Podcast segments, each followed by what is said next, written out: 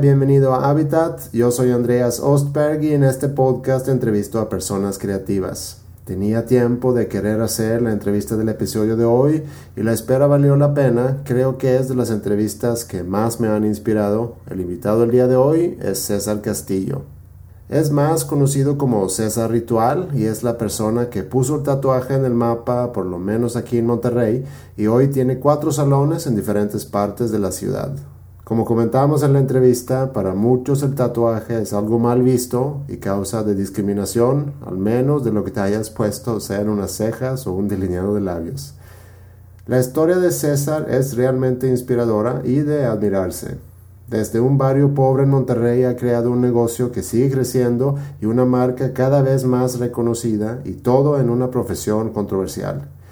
Espero que disfrutes la entrevista así como yo la disfruté. Y de ser así, mándame un comentario en Twitter. Ahí me encuentras como arroba Andreas Ostberg. A César lo encuentras en Twitter y en Instagram como arroba ritual César. Pero ahora sí, vamos a darle. Episodio 32 de Habitat desde su salón recién inaugurado en San Pedro García, Nuevo León, con César Castillo.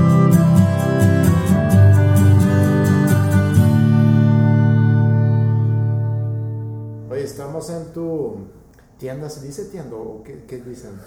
Mm, pues, pues es de manera de tienda o en tu, en tu estudio de tatuajes, en el estudio de tatuajes de, Ritual. Es el más reciente este, aquí en San Pedro. Sí, tengo dos semanas. Es el BP. Sí.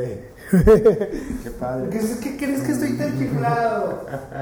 No, y aparte más porque la verdad que me ha ido muy bien. Entonces aquí de hecho, fíjate que en los demás, en el centro ha estado muy, tranquilo. Sí. Y en este no. Pero este es eh, la cuarta. Sí. El cuarto es el último y es el cuarto. ¿Y dónde más quisieras poner? ¿O cuántos quisieras tú tener?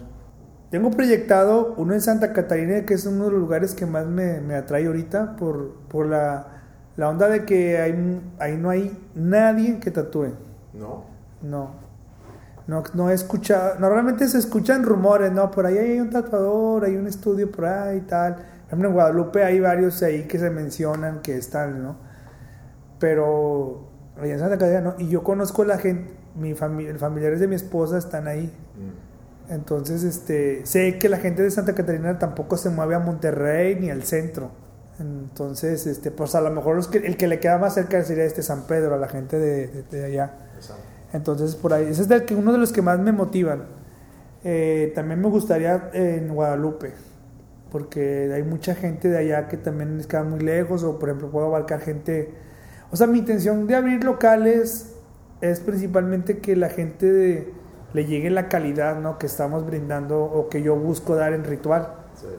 Entonces, acercarnos a la gente, ¿no? O sea, que a lo mejor, por ejemplo, la gente de, de Guadalupe o de Villajuárez, que quiera algún tatuaje, lastimosamente por no venir a Monterrey o por no venir hasta acá o con ritual que queda lejos, pues se acercan a cualquier localito ahí que, no tiene calidad y les hacen un mal tatuaje.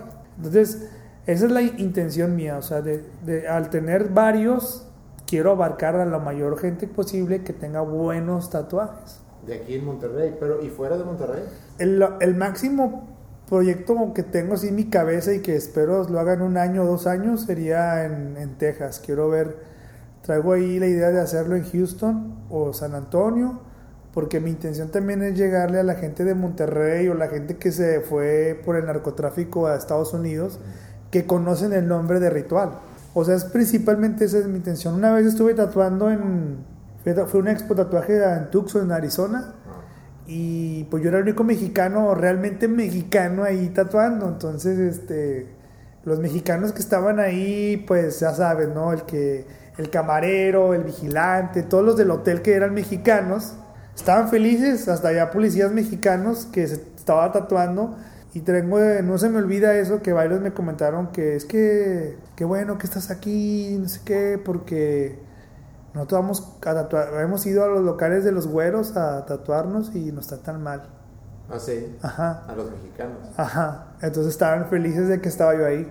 Y más porque también habla español y así.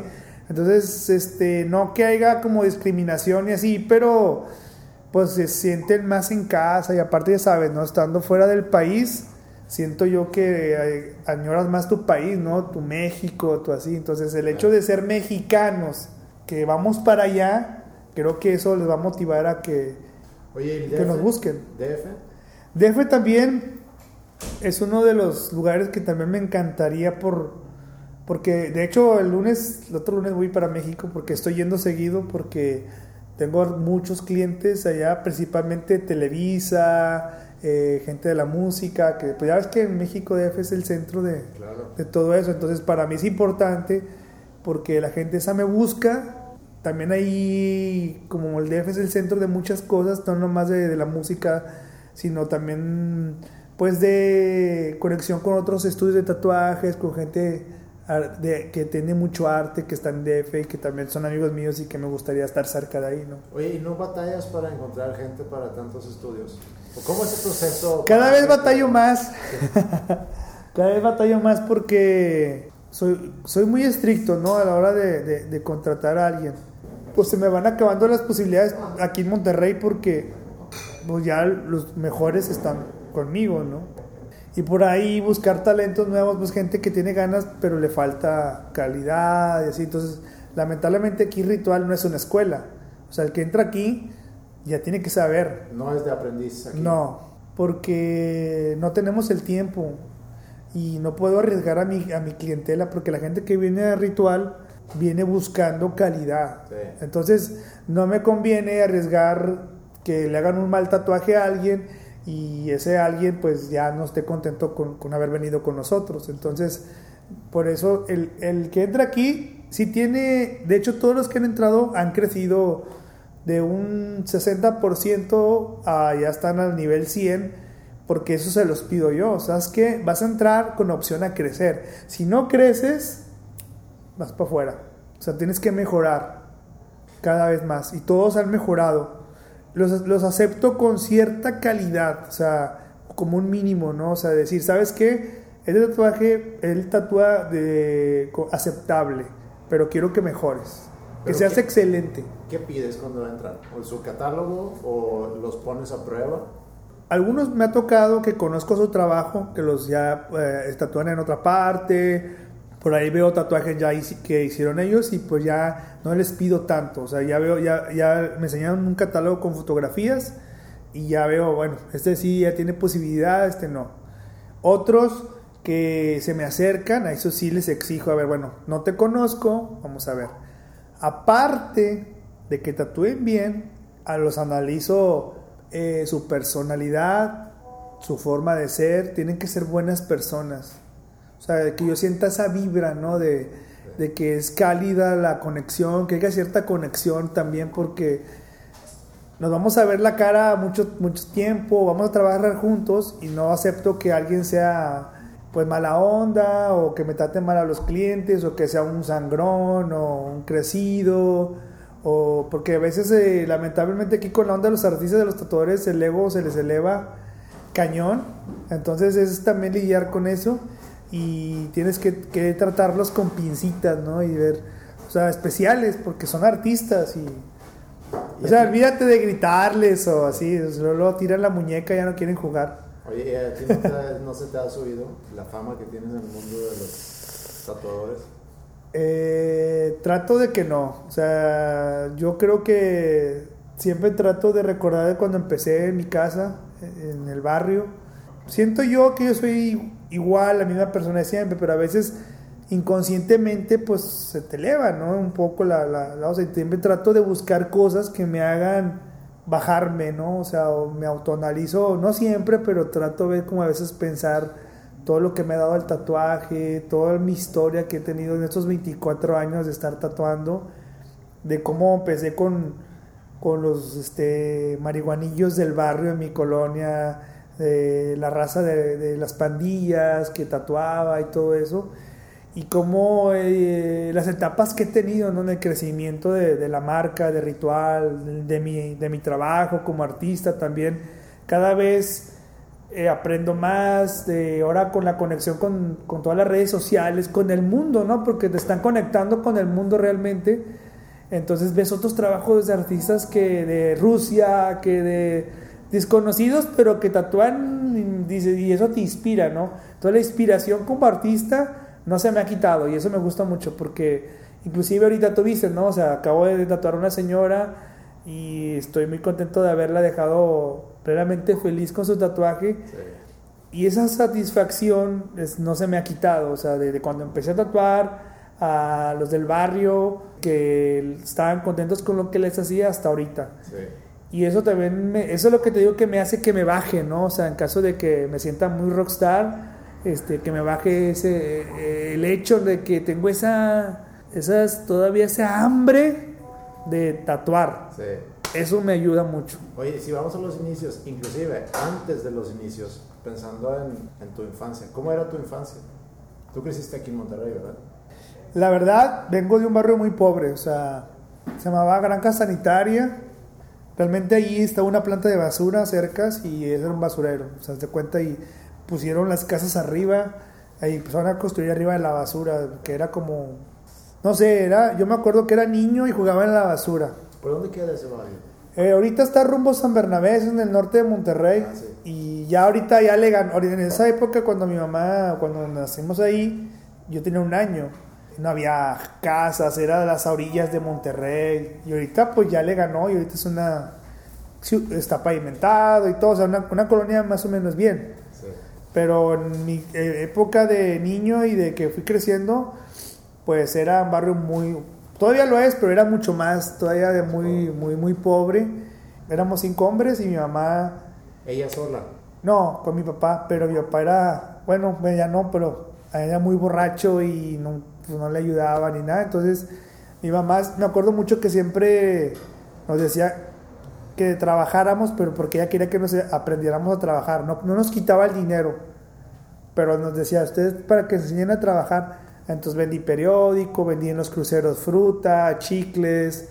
Eh, muchos años fuimos paqueteros o cerillos de los que envuelven la, el mandado en los supermercados. en ah, Soriana estuve muchos años y de ahí sacábamos para la escuela. Teníamos la cuenta de ahorro en la escuela grande porque pues como mi mamá no nos quitaba el dinero, pues, pues siempre teníamos dinero y eso, y ella, su intención era que, que aprendiéramos a trabajar y le agradezco mucho porque aprendí mucho y me, me inspiró para toda mi vida ese, esa forma de luchar, ¿no? De, de aprender en la, en la, calle, ¿no? Porque como que andábamos en la calle, estábamos muy chiquitos, yo y todos mis hermanos, y ya después pues seguí trabajando en muchas cosas, ¿no? Pero eso me ayudó mucho a ver la vida diferente. Y ahí cerca ibas a la escuela también. Sí, nunca dejé la escuela, siempre terminé la preparatoria, todo el tiempo, de hecho cuando estaba en la prepa, vendía lunches en los estadios, de ahí sacaba dinero para los camiones, pues de repente para comprarte algo de comer y así, porque yo decía, no le quiero molestar a mi mamá, porque yo quiero estudiar, pero no perjudicarla, ¿no? Porque realmente mi mamá no tenía dinero. ¿Ella trabajaba? Mm, cuando estaba muy pequeño no, pero después em, como mi papá no, realmente nunca le echó ganas, eh, nunca le ayudó tanto, entonces ella se metió a vender ropa usada en los mercados de Monterrey y tiene más de 20 años haciéndolo, todavía lo hace, le encanta y eso fue lo que nos sacó adelante ella. Ella misma ya construyó mi casa porque realmente de cuenta que mi papá no, no estaba. Oye, ¿y tú quién eras en la escuela? Pues hasta la primaria era tranquilo, un niño muy, muy tranquilo, muy... Siempre he sido tranquilo, pero de niño me acuerdo que en esa época, pues ah, se podría decir que pasé desapercibido, ¿no? O sea, no, no pasó mucho en mi onda de la primaria. En la secundaria es cuando empieza el cambio, porque ya en segundo de secundaria empecé a juntar con los rockeros de ahí del salón, de, y ahí fue eso como que me cambió la vida, porque empecé a oír a Led Zeppelin, eh, Motley Crue, eh, Rolling Stone, toda esa onda. Entonces eso me abrió ya poco a poco. Empecé a ir al tri, empecé a oír eh, otras ideologías que pues tú ya te va cambiando la visión. O sea, el rock te cambia cañón. Porque tengo una anécdota bien loca. Un maestro me cambió la vida sin, sin darse cuenta él. Entré a primero de primaria, yo tenía 11 años porque iba un año antes que todos, me metieron a los 5 años a la escuela pues oía música infantil, ¿no? De, de niño, ¿no? No era rockero, ni colombiano, ni nada. O sea, era un niño. En, cuando pasó eso, empecé, empezó la música colombiana aquí en Monterrey como lo fuerte. El inicio, cuando apenas empezaba Celso Piña a escucharse, a medio sonar con la música colombiana. Entonces, en el barrio donde yo estaba, se escuchaba mucha, había mucha gente que oía música colombiana. Entonces yo me empecé a juntar en una bolita en la esquina del salón con, chavos que les gustaba la música colombiana. De repente, en la otra esquina, se juntaban los rockeros. En una de esas el maestro me ve, estaban platicando mucho los rockeros y nosotros también. Y de repente de la nada dice, me señala a mí y me dice, tú, cámbiate a aquella esquina. Y tú, Ignacio, cámbiate a la otra esquina. O sea, cambió me cambió a mí para el lado de los rockeros y el que estaba haciendo mucho ruido allá lo mandó con los colombianos, se podría decir, ¿no? Sí. Entonces pasó el tiempo, el amigo rockero este se regresó con los rockeros y ya no me regresé con los colombianos. Empezó a ir música rock, de repente le dije a mi mamá, cómprame mis primeros Converse, córtate el pelo como se usaba en los ochentas, ¿no? Que el fleco, que era, nosotros le decíamos peinado brother, y este, entúbame los pantalones, mamá, y empezaron las, las, niñas a voltearme a ver, porque empecé a vestir diferente, me empezó a gustar. Estuve, entré en una obra en medio de la escuela, ser el, el, Flanagan, a lo mejor tú no lo ubicas porque era un programa famoso en aquella época.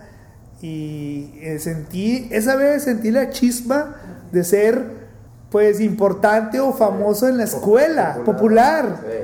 Y me gustó bastante. Entonces ya de ahí pues ya empecé como me solté mucho más, empecé a hablar con todo, llegué a ser el representante del salón, eh, eh, ya era otro, o sea, ya dejé de ser el niño ahí que no tenía chiste y, y, me, y me, cambió la vida, o sea, fíjate, el rock me cambió la vida. Eh, yo creo que si me hubiera quedado con los colombianos, tal vez no estuviera aquí tatuando, porque después pasó el tiempo, me hice metalero, empecé a hacerme en la prepa, entré con la onda metalera, porque fui mucho tiempo rockero, Tri Souls, el Tri, el Luzbel. Mi primer tocada fue con un grupo que se llama Luzbel, y tenía 13 años y fue un impacto llegar ahí y ver los pantalones entubados, este, los, los, pantalones de rayas pegados, el pelo esponjado de los 80s. Claro. Me, me, gustó demasiado ser rockero. Después, ya, ya en la, terminando la, ya entrando como al cuarto semestre de la, o tercer semestre de la prepa empecé a conocer unos punks y me encantó la onda punk, me sigue gustando bastante y eso me, eso me hizo, estar en, la onda punk me gustó, me hizo que conociera a un tatuador en México que era punk y fue mi primer conexión con el tatuaje. Como a los 17 años, 16, 17 años. Pero antes de eso, ¿nunca dibujabas o no, no. ondas creativas? No, que yo me acuerde, no. Lo que sí me acuerdo es que llegué, los pocos dibujos que hacía, los hacía bien detallados. No tenía todavía esa porque yo realmente no tenía ninguna conexión con, con el arte, o sea, realmente era, pues más que nada la onda, sí tengo ciertos que me acuerdo que dibujaba y lo hacía muy detallado y muy preciso, me acuerdo que era muy así como que quedara muy preciso, pero no era el clásico niño dibujante de la escuela. Toda esa onda se me despertó cuando tuve la conexión con el tatuaje. Pero cuando tú tenías 17, ya estabas por salir de prepa. ¿Con, con qué soñabas tú? ¿Qué tenías tú pensado para tu vida después de prepa? Te voy a decir sinceramente, cuando salí de la prepa todavía pensaba en el desmadre. Porque cuando estaba en la prepa era punk. Y el punk es desmadre. Entonces no piensas en, en que voy a hacer no sé qué, o sea, realmente no, no, el tatuaje me, llamó la atención, pero no, aún en ese momento no pensaba en ser artista del tatuaje. ¿Ni otra profesión? No, estudiaba electrónica industrial, que era lo que me gustaba la electrónica. Medio pensaba que iba a trabajar de eso, pero no, no tenía como una aspiración muy grande. Realmente vivía el momento como punk y pensaba en, tomar las tocadas, ir a México al Chopo y vagar, o sea, Cuando en ese, en ese inter que salí de la prepa, que ya tenía cierta conexión con el tatuaje, De hecho, el estudiar electrónica me ayudó a armar mi primera máquina hechiza casera. Cuando tuve conexión con el tatuaje, en esa época no había información, no había internet, no había nada, entonces se manejaban máquinas hechizas con motorcitos de, carritos, de motor de grabadora, la armabas con un lapicero y agujas de Shakira y tinta china. Entonces, eso me ayudó a, hacerlo rápido lo, con la onda del tatuaje. Ya cuando tuve esa, armé mis primeras máquinas caseras, empecé como con la cosquita de viajar por el país, ¿no? De, de vagar, pedir ride, dinero, pedir dinero en las calles, porque me empecé a juntar con punks del DF y empecé como a ver, uh, pues, no, en esa, la neta, en esa edad, mm, bueno, al menos en mi caso no pensaba en hacer nada, o sea, realmente era vivir el momento. El rollo fue que mi intención era irme a vivir a Michoacán con un tío que, le, que era rockero, era como mi ídolo porque fumaba mota y era hippie, le gustaban los Doors y era como, wow, mi tío. entonces le pedí permiso a mi papá de irme a vivir con él y eso me cambió un poco la, onda de ver la vida porque en ese rollo fui, me fui a, le pedí permiso a mi tío de irme unos días al DF y nada, me quedé tres meses. Oye, pero tu mamá haber sido no, no quiero decir estricto, pero de que tienen que estudiar, tienen que trabajar, tienen que aprender a, ganarse la vida. Ella en ese momento, ¿qué te decía? Ella estaba, pues ya saliste de prepa, ya eres casi mayor de edad, haz lo que, lo que quieras con tu vida. Realmente mi mamá siempre fue muy flexible, o sea, nunca nos exigió tanto, o sea, realmente ella nos decía, como que sí nos decía, yo quiero que hagan esto, ¿no? Pero no nos presionaba, o sea, realmente cada quien hacía lo que quería. O sea, no era tan ni mi papá, o sea, siempre como casi casi nos dejaron ser. No al 100, ¿verdad? Pero sí como que bueno, pues no quieres estudiar, pues ni modo, o sea, no eran tan como como también éramos de no teníamos tanto dinero, pues tampoco mi nos podía pagar una carrera, ¿no? O sea, entonces pues no no fue tanto como en la presión de que tienes que ser licenciado, arquitecto, ingeniero, o sea, era su sueño de ella que nosotros llegáramos a hacer eso. Pero nomás lo anhelaba porque como que en el fondo no nos podía pagar una carrera. Cuando te digo que fui a Michoacán a, con la intención de vivir con mi tío, me voy al DF tres meses, supuestamente me voy a ir unos días, y me fui tres meses, regreso con mi tío y me encuentro con la noticia de que lo mataron. A tu tío. ajá en una peda con unos disque amigos, lo golpearon, le reventaron el vaso del estómago y se lo mataron. Entonces, todavía mi tía me acuerdo mucho que, porque mi papá le dijo a mi tío que me encargaba mucho con él, ¿no? Estaba mi tío, preguntó ya muriéndose que si todavía no llegaba, ¿no? Entonces, a mí, para mí ese recuerdo es como mala onda porque no me pude despedir de él y, él se quedó preocupado que yo me fui y no regresé, ¿no? De hecho, ya traía mi moja aquí todo el rollo en esos días, ¿no? Total que cuando ya regreso a Monterrey de eso, de ese trauma que pasé con la onda de la muerte de mi tío, empecé a pensar, no, pues sabes qué, ya tienes que hacer algo porque ya me había aumentado un año de, vagancia. Fue cuando ya aumentó la onda de que, ¿qué voy a hacer? Me puse como tres cosas principales. Una, estudiar a lo máximo, que era una carrera, como en esos días pues andaba en el desmadre, pues no era nada inteligente y no era medio burrón ahí para la escuela. No le echaba ganas pues porque nomás andaba en el desmadre. Entonces empecé a pensar, bueno, quiero lo, lo que estudié en la secundaria y en la prepa era electrónica. Entonces, para ser ingeniero en electrónica en FIME era súper difícil para mí. Entonces, pues no, lo descarté. Por ahí una amiga me convenció de meterme a contaduría, que estaba muy fácil, que ta, ta, ta, y no sé qué. Bueno, te decía que tenía tres opciones, o ser un, mm, tener una carrera, después de eso, si no la, la armaba, iba a ser técnico en electrónica o técnico en algo, como una carrera técnica. Después de eso, si no, la, si no me iba bien, iba a buscar una empresa más o menos buena pues, para ser un obrero, pero ser una empresa, buscarle como cervecería o una onda así. Eran mis tres como, bueno, eso voy a hacer. El rollo fue que yo dije, bueno, voy a intentar hacer pues licenciado, abogado, arquitecto, algo de esa, escoger algo, pero si empezaba a sacar 7 y 6 en las calificaciones, me iba a salir, iba, iba a tachar esa opción porque yo aprendí en la prepa que no, como nunca estudié, pues no sabía nada. Entonces dije, ¿para qué me hago menso tres, meses, tres años de mi vida si no voy a aprender? igual, iba a brincar a ser técnico. Si, siendo técnico iba a sacar siete y seis en la, en la carrera en, de técnico, también iba a salir porque no estaba aprendiendo realmente, ¿no?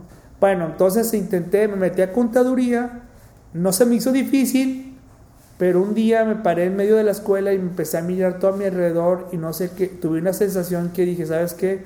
Yo no nací para hacer esto. O sea, no, no, no, no saqué mala calificación ni nada, pero sentí en algo en mí que dije, yo no nací para hacer esto.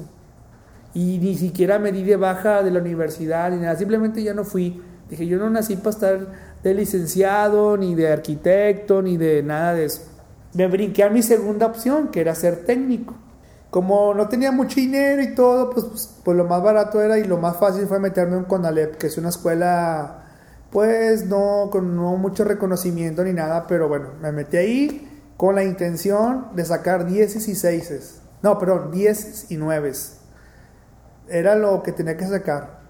Si no sacaba esa calificación, iba a salir. Empecé a estudiar ahí y empecé a sacar 10 y 9 en física, en matemáticas, en todo, porque yo decía, yo voy a vivir de esto, necesito saber, necesito aprender electrónica realmente. Entonces me metí, me clavé cañón y empecé a estudiar, empecé a hacer tareas, no faltar, los puntos, todo lo que significaba sacar buena calificación y saqué, me daba, además llegué a que me dieran beca eh, por excelencia académica, o sea, me pusieron en el cuadro honor de la escuela, Claro, yo, yo greñudo, tenía el pelo largo y así, pero como que era, eh, tenía muy buenas calificaciones y le eché ganas como nunca en mi vida. Entonces ahí, ahí empecé a tatuar. Ya tatuaba, pero no lo veía como que fuera a vivir de eso, pero este, empecé... perdón, perdón, porque comentaste que construiste tu, tu, máquina casera con tinta china. Fue cuando salí de la prepa. ¿Qué fue cuando saliste de prepa? Y entonces desde, tu casa estabas haciendo... Sí, empecé a tatuar a los del barrio, pero en sus casas. Nunca en mi casa porque no sabían que tatuaba, ¿no? Porque en aquella época la palabra tatuaje era muy agresiva. O sea, era como si mencionaras cocaína, era... Ay. Y el tatuaje... En aquella época el tatuaje igual, o sea, era, era el penal, prostitución, era algo muy malo. Porque te digo, no había información, o sea, no había internet. Entonces cuando yo salgo de la prepa, que te, me entré en ese inter de mi tío y de meterme en la uni y todas esas cosas, yo estaba tatuando, o sea, ya estaba tatuando en el barrio a los malandrillos de ahí de, la colonia, ¿no? Pasó algún detalle en ese inter que te digo, en mi colonia no había teléfono. Entonces yo trataba a todos los de la barrio de mi, de mi, o sea, del barrio llegó el teléfono a mi colonia. Me acuerdo que a mi mamá le faltaban 100 pesos para completar la línea.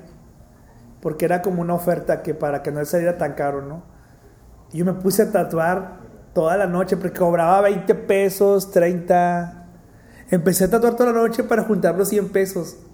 Y dije, es el pretexto perfecto para decirle a mi mamá que tatúo. Porque ya todos sabían que tatuaba yo, pero mi mamá no, ni mi papá. Y ya, bueno, me armé de valor, junté los 100 pesos, me acuerdo que no dormí nada en toda esa noche. Llegué, le doy los 100 pesos y, estaba mi papá también. Y le ¿y tú dónde sacaste ese dinero?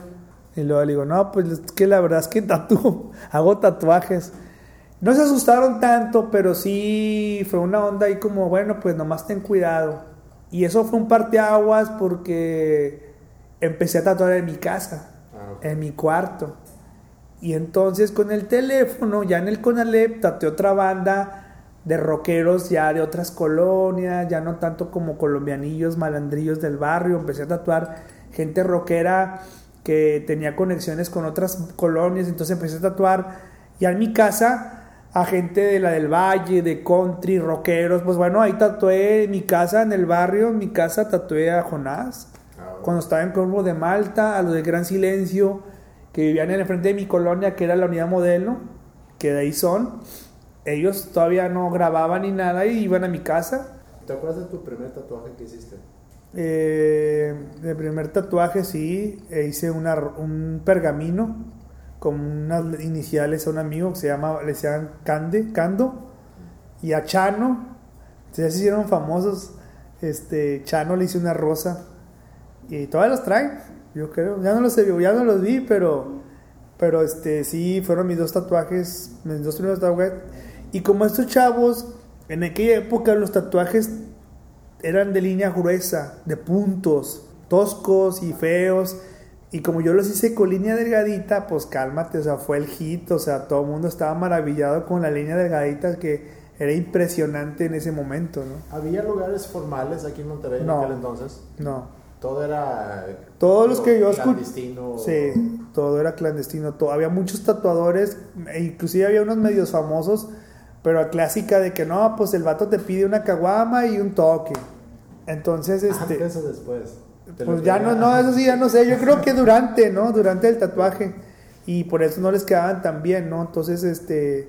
Había mucha raza que tatuaba en el barrio, pero no, de locales no había. De hecho, yo abrí el primer local de tatuajes en Monterrey en el 95. Bueno, pero haz de cuenta que cuando estaba en la prepa, en la, con el este técnico, se me abrió un mundo de contactos ya con gente de, que no era de mi colonia. De hecho, ya no trataba gente de mi colonia. ¿Por qué? Porque me ayudó el teléfono de mi que puse. Y porque me lo pusieron bien fácil, 220404 de mi casa. Entonces todo el mundo se lo pasaba. Iba gente de la del Valle, de aquí de San Pedro a mi casa, ya en el barrio. De hecho, decían que vendía, eh, los vecinos pensaban que vendía droga porque, porque llegaban puros carros de lujo ahí al barrio. Entonces todo como que, ¿qué onda? Y llegaba mucha gente a mi casa de hecho, construí, primero éramos de planta baja en mi casa y construí con dinero del tatuaje unos cuartos arriba de mi casa para hacer un, cuarto para tatuar. Yo tenía excelente y toda la gente se maravillaba porque a pesar de que era el barrio, máquina hechiza y casera, todo era desechable, me ponía bata y guantes y todo así como que wow. Entonces era, era el primer contacto de la gente con el tatuaje más o menos profesional, porque no era 100%, pero sí, sí le echaba muchas ganas desde que empecé a tatuar. Siempre fue mi intención mejorar. ¿Y cuando entró la espina de, oye, ya estoy juntando lana, ya puedo construir una eh, digo, unos cuartos? ¿Cuándo entró esa visión? Porque tú eres tatuador, pero también eres hombre de negocios. Sí, y también este, en esa época estaba estudiando, porque todavía no salía de la, de la, de la carrera donde, donde por primera vez en mi vida me estaba ya viendo bien con las calificaciones. Porque ya yo mi intención era trabajar de electrónica, de técnico en electrónica industrial. Sí.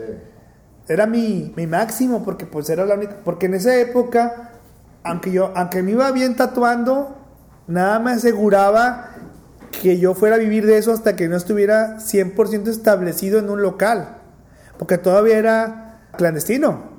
Entonces, cuando ya iba a salir de esa escuela, se me acercan gente de dinero a ofrecerme ponerme un local. Ah, que realmente me estaban estafando, me engañando, pero bueno, es otra historia y luego te la contaré.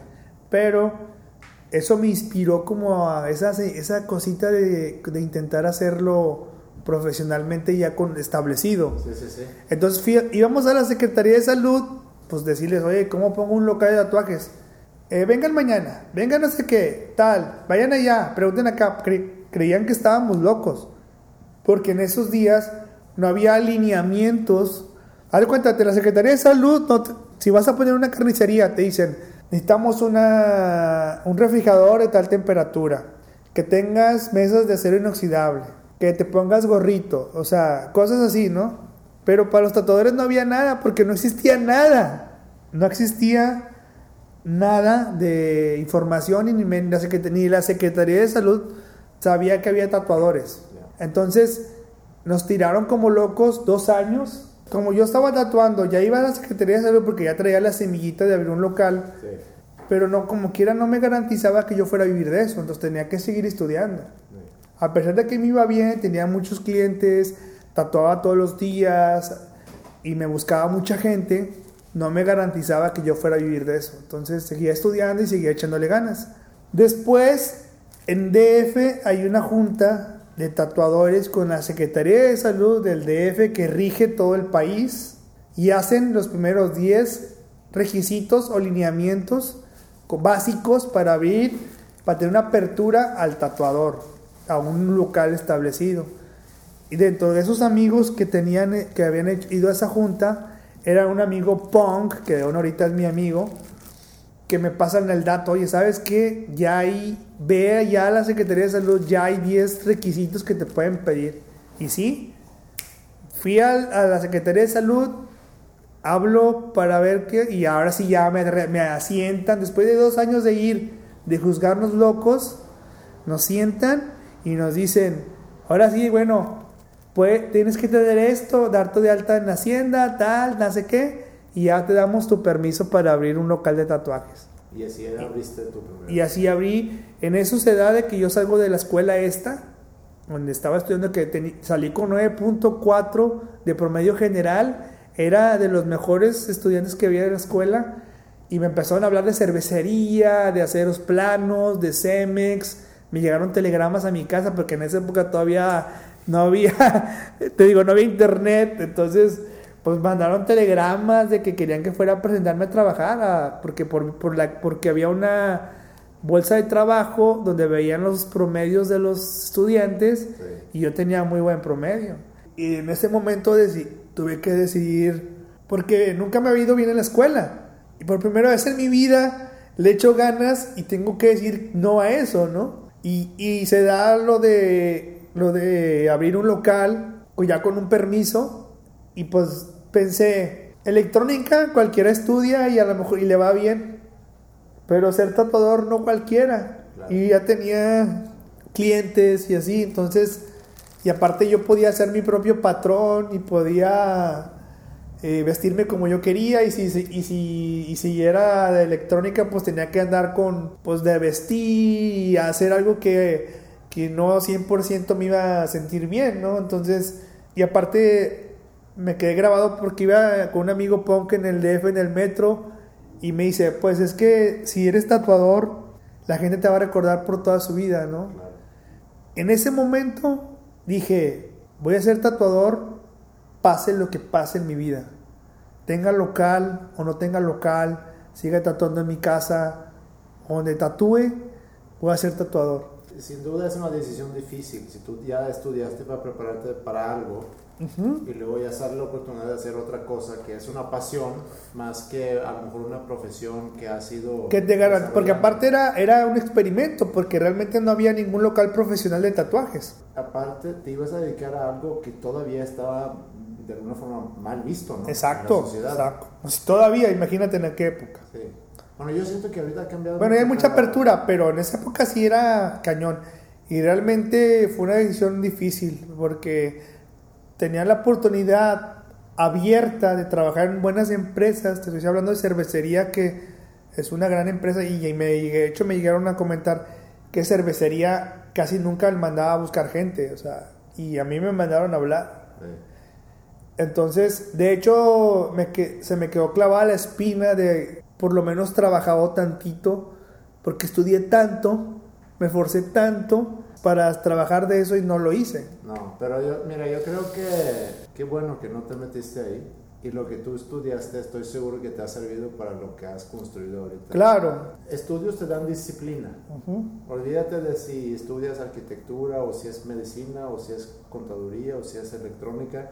Te da una, una disciplina para llevar a cabo cosas independientemente de lo que te vayas a dedicar después. claro, que te da cierta expertise sí. si estás estudiando, en este caso, electrónica, pero también te forma como persona y estoy seguro que te ha servido mucho. Entonces, no creo que tus estudios hayan sido en vano, aunque no te hayas dedicado exactamente a lo que estudiaste. Ajá, pues sí, la verdad que sí, porque fíjate que en esa escuela eh, nos dijeron, estudiar te da el 20% de lo que de tu conocimiento el otro 80, tu inteligencia o tu capacidad te lo va a desarrollar. ¿Cómo hiciste para abrir, o sea, económicamente, cómo hiciste para abrir tu primer salón? ¿Te asociaste? Fíjate, yo tenía ya 21 años y tenía miedo de abrir un local de tatuajes. Como cada vez que, abro, que hago algo me da miedo, ¿no? Cuando hice la primera expo tatuaje también me da miedo. Y en esa época yo no tenía ni cero experiencia, ¿no? En ese rollo de... No, no sabía nada, ¿no? De, de una empresa o de un local, de un negocio. Sí, sí, sí. Como, lo primero que pienso cuando ya se da la opción de abrir local, lo primero que pienso es que cuando lo abra, van a llegar lo de la, la Asociación de Católicos Persinados de la Cadena Perpetua de no sé qué, a protestar afuera de mi local porque haberse abierto ese, esa, ese local de tatuajes, porque no había ningún local de tatuajes establecido en esa época. Entonces yo lo primero que pienso es eso, y me da miedo, que vaya a haber como una onda de la tele y protestas y todo, porque cómo iba a haber un local de tatuajes en Monterrey que nunca había existido. Realmente era una estaba loco, una fantasía ahí media loca mía, pero nunca pasó nada. ¿Y en ningún momento pensaste que eso inclusive pudiera ser buena publicidad? O sea, imagínate que... La verdad no, porque, porque no tenía ni siquiera la idea de... No, te, no sabía nada ni de publicidad ni de nada. O sea, realmente actué con la intención de crecer. Fue un camino de aprendizaje total, o sea, desde que empecé a tatuar en el barrio hasta que llegó a esta época de abrir el primer local de tatuajes entonces en ese aprendizaje, lamentablemente invité a unos amigos a, asociarnos, porque yo tenía todo el poder de hacerlo yo solo, pero no sabía y tenía miedo. Entonces invito a esta gente, pasan algunos meses, empiezo a aprender, que empezó a ver, analizar las cosas, veo a esta gente que no, no le echa ganas, eh, todos los días tomaban, compraban sus cheves, hacían se ponían bien pedos todos los días y empezó a ver como, uy, no voy a estar dependiendo de esta gente borracha toda mi vida, ¿no? Y pensé, si no me salgo ahorita de este local que se llamaba Pecado en la Piel en aquella época, porque todo no era ritual, va a ser más difícil que me salga. Y haz de cuenta que empezó a haber envidias porque yo, como tenía demasiados clientes de la época de cuando tatuaba en mi casa, llegaban y yo hacía cuatro o cinco tatuajes en un día y ellos no hacían nada, porque nadie los conocía. Y les empezó a dar la envidia, toda gente pensaba que yo era el dueño y se suponía que éramos socios, y había conflictos y había dinero y no sabía yo. Empezó, entonces yo dije, no sabes qué, es momento, es momento de salirme. Sabía que si iba a estar tatuando y perforando yo solo, iba a tener 10 veces más de trabajo que cuando que con ellos, porque como quieran que yo no fuera a tatuar, ellos tenían que tatuar para pagar la renta, tal, tal, tal. Pero acá si yo no tatuaba, no iba a haber dinero. Y acepté el reto. Gracias a Dios conocí tatuando a un chavo que tenía un local ahí, que estaba solo, lo fui a ver, sin pensarlo lo agarré. Y es el ritual que tengo ahorita, que está en Ruperto Martínez y Cuauhtémoc, que tiene ya, ahorita ya 19 años, yo creo que va para 20. Me salí de ese local, se hizo un conflicto enorme porque de hecho, fue, era durante un año, dos años, fue bueno, un año, fue el, único local que había en Monterrey. Entonces hizo un conflicto con esos chavos con los que supuestamente éramos socios y me valió y me abrí, me fui a, abrir el ritual y pues empecé a echarle mil ganas, abría de lunes a lunes, no descansaba, eh, estaba obsesionado por crecer, por dar que el local jalara gracias a Dios me fue bien y le seguimos y pues ya empezó el nació el ritual en el 96. De ahí surge un amigo mío de Puebla. En esos días el metal estaba bien pesado en Monterrey, había una escena muy grande y un amigo de Puebla organizó una tocada de, creo que con Rotting Christ y el, el hombre le hizo millonario, o sea, le fue increíble. Entonces a él como que le despierta la onda de la ciudad y dice, yo voy a hacer un expo tatuaje en Monterrey.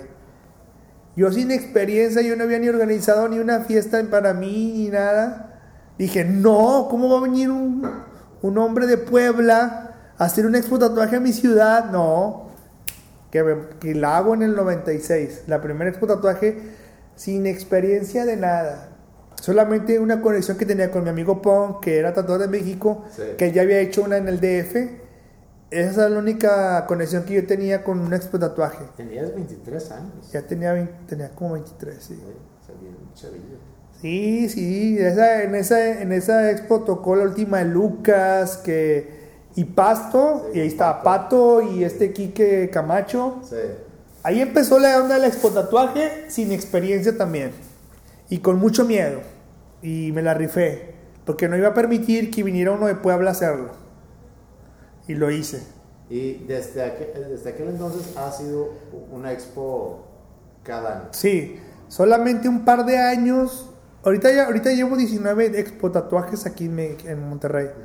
Como dos años no lo hice porque no tenía dinero un día y otro año no sé qué pasó. Entonces, si no, ahorita ya llevaría 20 o 21 expo tatuajes. ¿Siempre te ha ido bien con, con tus estudios? O sea, ¿ha habido un Crecimiento. Sí. Gracias a Dios, en los estudios en Ritual, desde que abrí, ha ido para arriba. Pero durante cuatro años que yo estaba solo, me negaba a invitar a tatuadores a que me ayudaran. Porque yo ya tenía la experiencia con los Sí. socios que no, y no me fue bien. Entonces yo decía, no, yo no quiero a nadie porque hay problemas. Claro. Y tú hacías todo. Yo hacía todo. Barría, trapeaba, lavaba los tubos, pinzas, perforaba, tatuaba. Hasta que llegó un momento en que tenía una agenda muy llena de tatuajes que ya decía, y la gente iba y me decía, ay no, yo no me voy a esperar tanto. Entonces fue cuando ya dije, bueno, acepté a meter a alguien, invité amigos del DF y así empecé a meter más gente. Durante los primeros cuatro años de ritual no creció tanto y aparte que cobraba muy barato por, por la onda de que, te digo, estaba yo solo.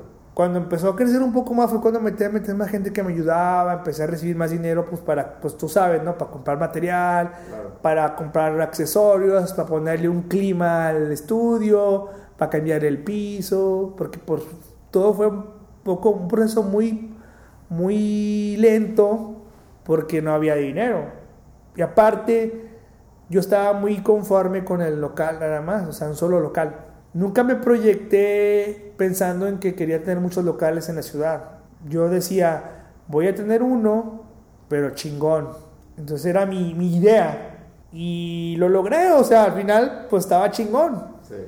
Pero entonces pasa el tiempo, surge, surge la posibilidad de, de abrir un local. De hecho, lo abrí en Guadalupe, en la Corona Tolteca. Pero como estaba muy lejos y así, entonces se me salió ahí por ahí un par de tatuadores. Y como yo no tenía la experiencia de tener más locales, aborté la misión. Dije, no, no voy a andar batallando. Entonces me salieron un par de tatuadores y me quedé solo. Entonces ya se me quitaron las ganas Sí. Y lo cerré. Pero ya tuve un contacto, ¿no? Con, con esa experiencia de tener otro local. Pasa el tiempo y sigo con esa espina de, de la posibilidad de abrir otro local. Veo a mi competencia, a los que tienen otro, que ya tienen hasta dos tatuados, dos estudios y así, digo, uy, o sea, si ellos pueden, yo también puedo. Porque ya a lo que estoy platicando ya ahorita, ya habían pasado 10 años de haber abierto Ritual y ya había más locales de tatuajes, o sea, ya había muchos locales. Eh, porque te digo, cuando abrí Ritual solamente estaba el que yo tenía antes y Ritual duró solo. Y esos dos locales duraron solos tal vez unos 3, 4 años en la ciudad, que no había más. ¿Y cuándo fue, sentiste tú un cambio aquí en la ciudad que ya se estaba aceptando más? Digo, si, si hay más, si hay crecimiento de, de estudios, pues quiere decir que hay más gente que... Sí, que hay más aceptación. Yo creo que tal vez como en el... Se abrí en el 96. Te estoy hablando que para el 2000, 2001, 2002 ya sentí como que la gente aceptó mucho más. Pero desde que abrí el primer local de tatuajes en Monterrey, jamás dejé de tatuar. O sea, siempre hubo gente. No había días que no tatuaba. O sea, la aceptación siempre existió, Sí. aún. A los que... que tatuábamos clandestinamente. Sí, sí, sí, sí. Está, sí, porque obviamente los que quieren tatuarse, pues se tatúan. A mí me llamó mucho la atención cuando yo llegué aquí. Ajá. Yo me mudé a México en el 98 y cuando fui a buscar trabajo y a llenar solicitudes. Te y pedían. Te preguntaban, ¿tienes un tatuaje o no? Y me llamó mucho la atención. Se me dijo, "Pues, ¿y eso qué? ¿Y ¿De qué te qué? importa eso? Sí, sí, sí. No, y de hecho, aún ahorita todavía te lo piden y todavía te, te, te desnudan. Ya no nomás te preguntan, te quitan toda la ropa para ver que no tengas tatuajes. Hablando el otro día con un amigo que es abogado, tatuado por cierto, y me dice, mira, en- entre los ejecutivos, entre en el mundo ejecutivo, es más aceptado una mujer tatuada que un hombre tatuado. No sé si eso sea tu percepción también. No sé, La verdad en ese mundo no, no tengo mucha información, pero lo que sí sé es que desde que empecé a tatuar, los que más se tatúan son las mujeres. ¿Sí? Siempre, siempre las mujeres son las que más hacen cosas que los hombres. De alguna forma se ha vuelto pues un poco mainstream tatuarse. Todo el mundo se está Sí, tatuando. sí, sí, O sea, sí, hasta, claro. hasta, hasta la- los eh, re- realezas, o cómo se llama la gente, personajes reales Sí. se ponen tatuajes. Sí, por los futbolistas, los artistas. Por un lado, chingón, desde el punto de vista del negocio. Sí. Pero pensando en, en un poco lo que el amor significa tener un tatuaje, ¿no le quita algo de que de repente todo el mundo lo acepta? Fíjate que yo, a mi forma de pensar, mi, mi idea o mi visión de respecto a eso es que no. Yo creo, estoy convencido que siempre, en toda la historia del mundo, aunque pasen ahorita 50 años más, siempre va a haber gente que no le guste el tatuaje. Siempre va a haber gente que esté en contra del tatuaje. Estoy seguro. Y eso esa lucha entre que si te gusta y no te gusta, el bien y el mal, Sí. es el que le da el valor al tatuaje. Porque los que se lo hacen brincan barreras que otros no les gusta o no se atreven a hacer. Sí. Por el trabajo, por la sociedad, por, por la familia. Yo pienso que la gente que se tatúa, no sé, una letra china, una estrellita, una cosita ahí que no se ve, le gusta el tatuaje, pero ella, esa gente quiere ser parte del grupo. Pero no se va a tatuar, no se va a tatuar un brazo completo, ni se va a tatuar el cuello. Pero ellos son, ellos quieren sentirse parte de, aunque cuando tú los veas no parezcan parte de. Sí, pero eso es lo que te iba a decir. Para mí depende mucho dónde te, de dónde te pones un tatuaje. Porque si te pones algo donde nadie nunca lo va a ver. Pero sí, pero, son formas de pensar. Yo respeto, yo como tatuador tengo que respetar todas las formas de pensar de la gente. Sí. Yo creo que aunque no se te vea y esté escondido, que nadie se entere en su vida que estás tatuado, tú personalmente estás, estás, estás sintiéndote o, o- o atreviéndote a algo que no muchos hacen, aunque nadie te lo vea. Sí, Eso no es fácil. A lo mejor tú tienes una ideología europea y otra visión. como pienso, es, si yo me topo con alguien, es- y si hablamos de tatuajes, es que si yo tengo un tatuaje aquí en el hombro, ok, qué padre. Sí. Y luego veo a alguien con un tatuaje en la cara Ajá. o en la mano, mi pensamiento es, a este güey le valió madres. Sí. Este güey no le importa nada lo que los demás puedan pensar. Sí. La otra persona igual y se lo tapa y no lo va a mostrar. Y, Y, no, y, va, y, va, y va a estar en el círculo de la gente bien y todo, ¿no? Sí, sí, sí, está bien, pero el hecho, esa gente que tú dices que se tatúa las manos o el cuello y así, es porque también ellos empezaron con algo. O sea, casi nadie empieza tatuándose en la cara su primer tatuaje. ¿Sí me entiendes? O sea, Sí, yo, claro. todos empezamos con un tatuaje escondido, la mayoría, no todos, pero la mayoría, por lo menos pequeño. Claro. Es rarísimo el que empiece con un tatuaje enorme en la cara y o todo el cuerpo y así. Sí los hay, pero son muy pocos. Entonces, empieza. El, el tatuaje es adictivo. Sí. El que empieza con un tatuaje escondido ahí por ahí, por ahí se va a hacer otro. Aunque sea escondido, pues se hace otro. Oye, ahorita es eh, muy de moda los ta- tatuajes eh, realistas. Sí. Fotos. Mi hermano, o sea, hace poco se hizo el rostro de, de nuestra abuela, pero de joven. Ujú. ¿Tú tienes alguna, alguna historia de, de gente que viene así, que se tatúan, no Rostros. sé, rostros de la novia o del novio? Ha habido varias, ¿no? Pero una de las que más me acuerdo es de que una, llegó una chava a ta- a tatuar a- con un, su, su novio a tatuarse la foto de ella en el pecho y el tal chavo súper enamorado tatuándose el la foto de su novia agarrados de la mano y dándose besitos y ta ta ta termina de tatuarse el chavo se salen los dos del local de la nada se regresa la chava sola y nos dice, oye, mañana voy a venir con otro chavo, pero no vayan a decir nada. No, no, está bien, o sea, no. Y se va. Al otro día regresa con otro chavo, con otro novio, a hacerse la misma foto al el chavo, ¿verdad? O sea, la chava traía a sus novios a tatuarse su foto. Wow. Y los vatos súper enamorados, o sea, y nosotros así que pobrecitos, o sea, Ni siquiera saben, o sea, la chava era, pues, no puedo decir la palabra. Oye, qué chingón poder ver el momento, pues, nunca va a pasar, pero el momento, si llegas a pasar, que se topan los dos sin camisa. Imagínate. Ay, mira la, la misma foto. Sí. ¿Hay algo que, que no te he preguntado que, quisieras tú agregar o que quisieras tú contar? Este, pues eh, hablando de mi persona, pues, pues lo único es que quisiera decir o agregar es que tatuar para mí ha sido una bendición, eh, un don que me dio la vida o Dios o que me ha dado muchas satisfacciones, me ha hecho conocer muchas personas en Monterrey, que, que el hecho de estar en esa ciudad que me ha dado mucho, que siento yo que yo le he dado mucho también a la ciudad con respecto al tatuaje, que por ejemplo el hecho de salir en la tele, tatuar a, a mis, a mis carnales como Pato, Jonal, los de Gran Silencio, Inspector, los de Jumbo, toda la banda que de alguna manera pues son gente reconocida y famosa en la ciudad. Los Rayados, a Chupete, a, Jonathan, a, artistas del DF, a los Intocable, a toda la banda que está todo, todo, inclusive la gente no famosa, a todos los del barrio, los de San Pedro, los de Santa Catarina, los de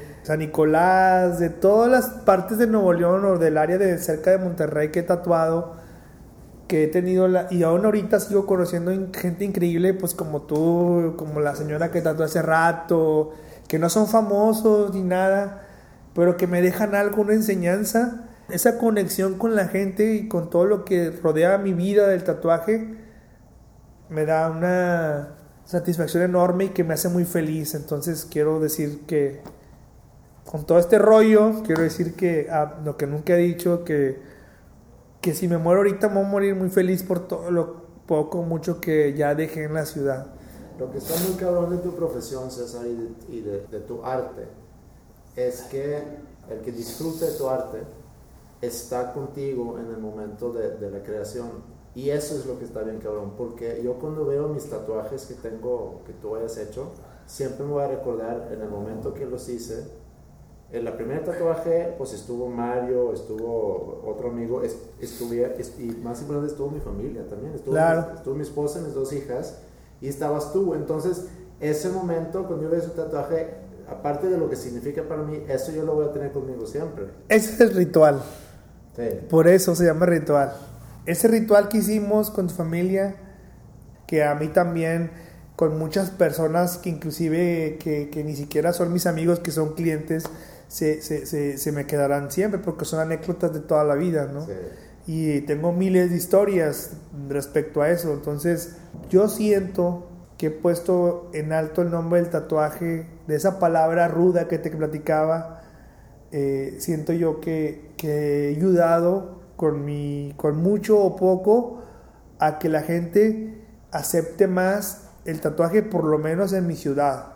Esa ha sido mi lucha y seguiré luchando siempre, como el ejemplo que estamos dando ahorita de que estamos en esta área que, sabes, ¿no? Todo lo que implica estar acá, que estamos aquí en San Pedro y estamos haciendo un éxito que, que a lo mejor hace 20 años no habíamos pensado que existía un ritual o un local de tatuajes en una tipo de estas plazas como la que estamos, como hacer la expo tatuajes Intermex, donde antes las hacía en lugares súper clandestinos como el, como el ferrocarrilero, como la última de Luke, todo ese crecimiento, toda esa aceptación, pues ha sido una lucha de, de estos 24 años que tengo tatuando y, y, y, que seguiré siendo esa lucha hasta el final. Mi sueño era hacer la, la mejor expo tatuaje de México y creo que lo logré. Sí.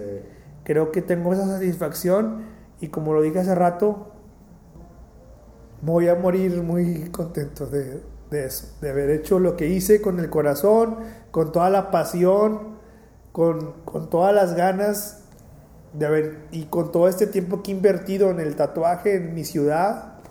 Y pues me vale si no lo reconocen, pero le he echado muchas ganas y aquí seguiremos siempre echándole muchas ganas. Yo cuando, cuando era joven, yo quería ser músico y en mi casa me dijeron, pues está medio cabrón hacerlo como músico, metí a estudiar. Y Entonces me interesa mucho entrevistar a músicos para conocer cuándo fue ese quiebre que tú tienes que decidir. ¿Me voy a la música o, o me persigo una carrera o qué?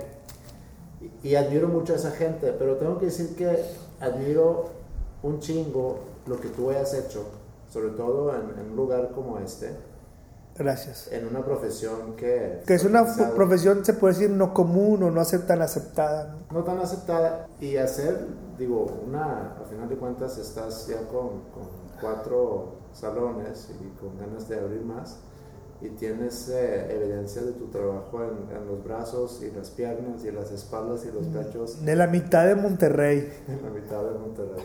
Entonces por eso te felicito, César. Muchas gracias, la verdad que hablo con el corazón y yo creo, te agradezco yo también a ti porque yo creo que no, no- nunca nadie me había entrevistado así. Eh, me hiciste sentir mis recuerdos de cuando empecé a tatuar, cuando de todo lo que, que he hecho. Pues realmente ha sido, a lo mejor ahorita mucha gente pues de ahí va a decir, ah, el César o que ya rockstar o el ritual, que no sé qué, ta, ta, ta. Pero ha sido mucho trabajo, mucho tiempo. De- he dejado de, dejé de, de vivir momentos con mis papás, con mis hermanos, por, por invertirle a esto, ¿no? Hablando de mi experiencia y de lo que ha pasado conmigo, pues a lo mejor te puedes decir muy fácil, ah, pues qué chido, se te, ya eres el mega empresario de, de ritual y todo, pero todos los momentos que, que viví desde que empecé y todo, o sea, pues yo soy el único que los tengo grabados en mi mente, ¿no? Y, y ahorita pues en esta entrevista a salieron a flote, ¿no? O sea, realmente nunca hablo de eso. Siempre termino cada episodio con una canción. Entonces escoge una canción y esa la voy a meter al final de esa entrevista. Bueno, voy a escoger la canción que me dio el nombre a este local. Se llama Ritual y la toca Radio Caos. Es una canción muy vieja, pero el día que yo vi ese video, de ahí surgió ponerle nombre a mi estudio porque en ese video de esa canción salen unos danzantes en la Ciudad de México empezando la canción y yo dije, para empezar buscaba un nombre corto, ¿no? Que era, entonces se llamaba, la rola se llamaba Ritual y dije, esa es porque el tatuaje envuelve envuelve rituales como en los romanos, los celtas, todo era implicado rit- rituales y todavía en la época actual hay muchas tribus que hacen rituales para descarificaciones de modificaciones corporales y claro que un ritual es tatuarte, pensar con quién, qué, como el ritual que viste con tu familia. Entonces por eso le puse ritual. Sí dije, esa rola estaba de moda en esa época, estoy hablando como en el 90 y 95, pero cuando vi esa canción, ese video dije, esa canción va a pasar de moda y ritual se va a quedar. Y así pasó. Va, pongo esa rola. Muchísimas gracias por la entrevista. Hermano, me encantó la entrevista y espero que a la gente que lo llegue a escuchar también le guste.